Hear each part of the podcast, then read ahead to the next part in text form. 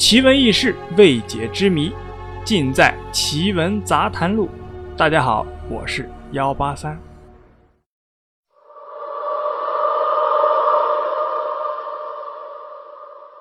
提及考古发掘，向来啊是个热门的话题，原因就在于我国很多的陵墓都遭受过盗墓贼的光顾，抢救性的发掘也是一种保护。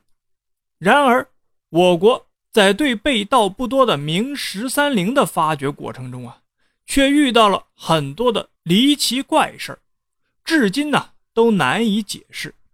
在明朝二百七十多年的历史中，其皇家的陵园共有四处，分别是埋葬朱元璋祖父母的盱眙祖陵，埋葬朱元璋父母的凤阳明皇陵。埋葬朱元璋的南京孝陵，还有埋葬朱棣等十三位皇帝的北京十三陵，在这四座陵园中，以北京十三陵规模最大。首次对于十三陵的公开发掘，起源于一九五五年十月四日一篇关于发掘明长陵的请示报告。这篇报告呢，是由郭沫若。沈雁冰、吴晗、邓拓、范文澜、张苏等几位在中国文学界颇有地位的人发起的。尽管啊，我国当时的考古经验不足，但上级呢还是同意了发掘。在一九五六年的五月，发掘的工作正式开始。第一个就是本来啊是打算先挖长陵的，但是挖掘前夕呢。就一直下雨，连续下了两个多月，没办法呀，才开始挖掘定陵。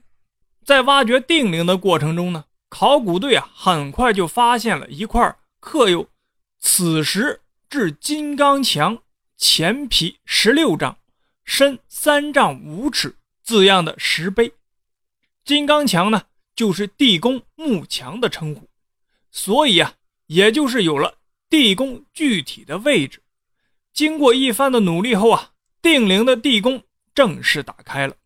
通过考古学家的挖掘，定陵共有文物三千多件出土，更有啊四件国宝：金冠、凤冠、夜明珠和明三彩。然而，在挖掘的开始就遇到了不少的奇怪的事儿，让人很不明白到底是怎么回事地宫打开后啊，最让人关注的还是万历皇帝的棺椁，但由于人们的无知啊，竟然被扔到了山沟里。由于啊是上好的金丝楠木，棺椁啊被附近的居民是一抢而空。离奇的事情也就此拉开了帷幕。首先啊，是一对年迈的老夫妇，准备啊用这珍贵的楠木做一口棺材。谁知啊，就在棺材做好之后，两人呢竟然是先后离世了。还有啊，最离奇的就是一家农民啊，用这个楠木做了两个躺柜。可不久后啊，家里的四个孩子就在躺柜内啊窒息而死了。唯一一个男孩也在高中毕业后趴在躺柜上，莫名其妙的就死去了。因此啊，民间传言，皇帝的东西是不可以乱碰的，没有那种享受的福分会搭上自己的小命。这七条人命正是棺椁的诅咒。后来呢，红卫兵把当时修复的万历帝后的遗骨拉出去烧毁，就在烧毁的时候，万里无云的天空突然是电闪雷鸣。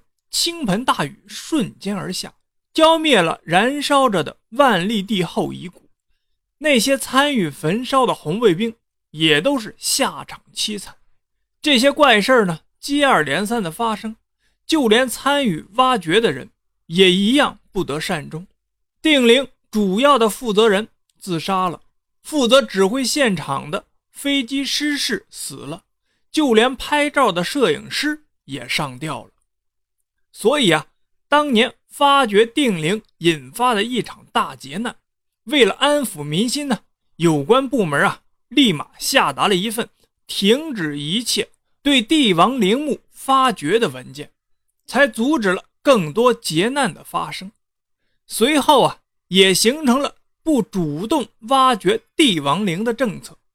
明十三陵的定陵是中国建国以来第一个进行发掘的陵墓，但由于当时啊缺乏先进的保护技术。在打开不长的时间，地宫内的宝物啊就全部被氧化了。后来有专家发出遗憾之言：如果现在挖，或许啊后果能好些；再推迟个三十年，也许啊会更好。好了，故事啊就是这样。您呢信则有，不信则无。